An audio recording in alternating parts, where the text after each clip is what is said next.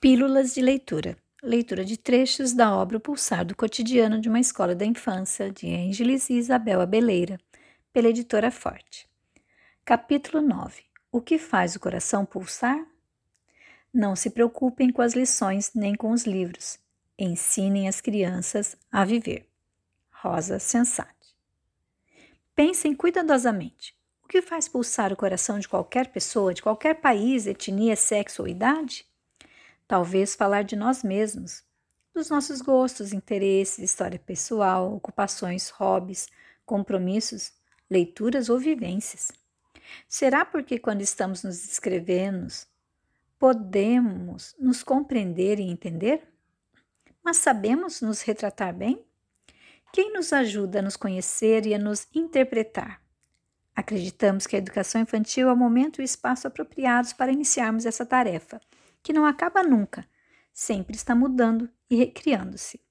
Pode ser que o primeiro passo da educação seja ensinar a se conhecer a si mesmo, já que quando nos conhecemos é mais fácil compreendermos os demais. Lembram aquele objetivo que falava de ajudar as crianças a construir uma autoimagem positiva? Agora pensem de novo. Quanto tempo dedicamos na aula a que os pequenos conheçam a si mesmos? E como o projeto educacional, a proposta pedagógica da escola contempla a responsabilidade de que as crianças edifiquem uma boa imagem de si próprias? Dedicamos nossas horas letivas a que descubram uma infinidade de aspectos sobre o mundo, sobre personagens reais ou fictícios, sobre animais, sobre artes e tradições culturais, aos quais voltarão reiteradamente ao longo de todo o ciclo acadêmico mas não ensinamos a elas a se reconhecerem como seres únicos, diferentes, singulares e com uma história irrepetível. Com o agravante de que, se não o fizermos na educação infantil, é provável que mais tarde não seja dedicado tempo a isso. O fio condutor da didática na educação infantil não pode ser nem a arte, nem a música, nem a literatura, nem as emoções, nem as áreas de conhecimento nem as competências, nem a matemática, nem a língua. O verdadeiro eixo deve ser o conhecimento de si mesmos e dos demais, do lugar que habitam e do que ocorre nele. Assim, nesta obra, decidimos recolher nossas experiências de vida, fazendo referência ao conhecimento de si próprio, de diferentes facetas, como indivíduos, como pessoas, como familiares, como cidadãos, como consumidores ou como ativistas culturais, ambientais e sociais. Aproveitamos as ocasiões que surgem na vida cotidiana para construir a autoimagem positiva de cada menino ou menina.